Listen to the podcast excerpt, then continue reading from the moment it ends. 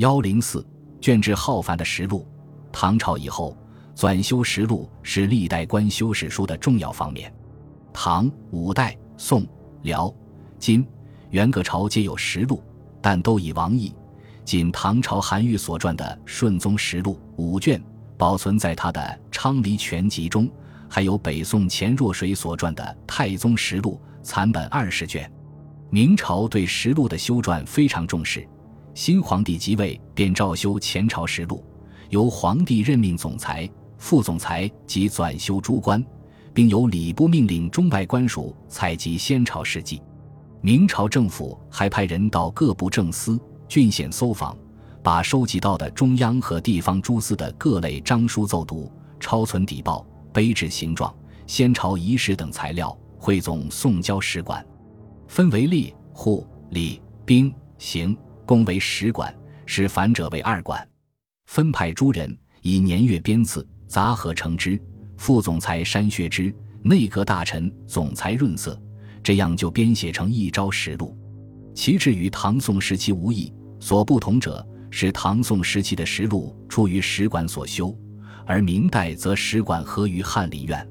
有明一代自太祖朱元璋至熹宗朱由校十五朝，共修成十三部实录，其中《太祖实录》二百五十七卷，《太宗实录》二百七十四卷，《仁宗实录》十卷，《宣宗实录》一百一十五卷，《英宗实录》三百六十一卷，《宪宗实录》二百九十三卷，《孝宗实录》二百二十四卷，《武宗实录》一百九十七卷，《世宗实录》五百六十六卷，《穆宗实录》七十卷。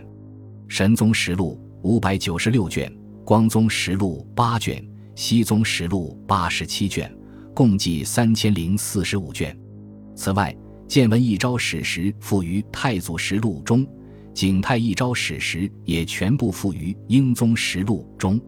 这是关于明代历史最完备的官修史书，在中国史学史上，如此卷帙浩繁的实录被大致完好的保存下来，是前所未有的。实录取材是十分广泛的，在内取于诸司部院保存之奏章，在外则历朝特遣官吩咐各省采集先朝事迹，亦以刘中之奏书、传抄之底报。各地采集先朝事迹的工作，有时也命地方官领其事，虽有敷衍色泽的，但一般尚能认真对待，这样就保证了实录材料来源的广泛性。然而，从建文年间诏修实录到崇祯时终止。跨越二百余年，而且各朝实录皆独立成书，所以很难做到体力的统一。据成书较早的《宣宗实录》卷首的纂修繁例记载，涉及帝后诸王、礼仪天象、百官任免、学校科举、刑狱和宫、户口抄法、漕粮转输、茶马之政等方面的内容，对此后实录的纂修有很大影响。因此，实录所反映的内容是非常丰富的。凡明代典章制度、政治状况、社会经济、思想文化、民族关系、中外交往等，无不有具体而详尽的记载。我国古代修史自先秦以来，即以求真求实为贵，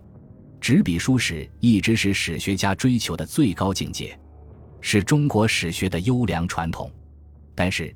明朝由于仅以实录代国史，而且是官修，所以曲笔失实的情况较为严重。有的经过重修改修，有的在初修时即有曲笔，掩盖了历史的真相。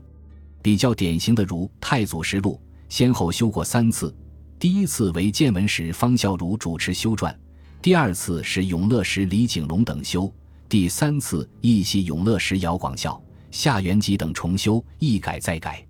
一是将明太祖朱元璋时的一些重要史实，如陈韩林儿于水、洪武十三年以后。大杀开国功臣等皆不予记载。